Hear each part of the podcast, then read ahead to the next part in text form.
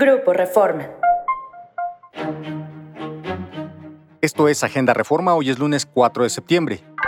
Nacional. Apuesta Xochil Gálvez por reconciliación. La senadora Xochil Gálvez se convirtió ayer en la banderada del Frente Amplio por México para la elección presidencial del 2024.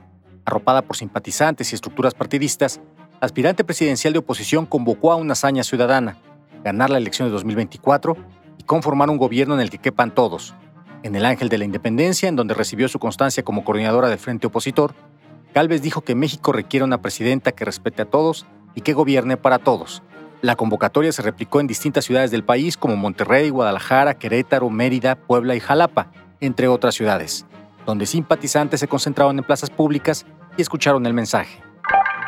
Impone Sedatu a proveedor implicado en caso Segalmex. La Secretaría de Desarrollo Agrario, Territorial y Urbano, SEDATU, impuso como requisito a sus licitantes en al menos seis obras la adquisición de mobiliario urbano de la marca Grava y Arena, propiedad de Hugo Buentello Carbonel, exfuncionario implicado en la trama de corrupción de Segalmex. Mexicanos contra la Corrupción y la Impunidad revisó los expedientes de más de 100 proyectos de Mi México Late, uno de los programas emblema del gobierno federal.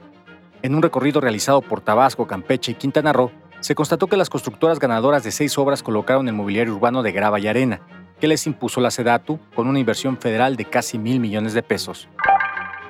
Apelará FGR perdona a Lozoya en caso agronitrogenados. La Fiscalía General de la República reveló que apelará a la resolución de un juez federal que suspendió el proceso judicial contra el exdirector de Pemex, Emilio Lozoya, por el delito de lavado de dinero en la compra de la planta de agronitrogenados. También anunció que presentará una queja y acciones legales en contra de lo que consideró fue una decisión ilícita, injusta y notoriamente parcial del juez de control Gerardo Genaro Alarcón López, quien consideró que el proceso de reparación del daño iniciado por el empresario Alonso Ancira implica también al exdirector de Pemex, por lo que éste no debe cubrir ese daño. Negocios. Se cuelan a tren de aterrizaje de avión en el Aeropuerto Internacional. Un vuelo de Volaris programado para despegar del Aeropuerto Internacional de la Ciudad de México fue suspendido debido a que un hombre brincó la barda del aeropuerto y se metió a la fosa del tren de aterrizaje del avión. Dicho avión esperaba en su turno para despegar cuando el capitán y el copiloto observaron a la persona corriendo por la pista e intentando subirse al tren principal del avión, donde se sitúan las ruedas de la aeronave, por lo que se tomaron las medidas de seguridad necesarias. El polizón como es conocida aquella persona que se embarque legalmente en un vuelo, fue detenido.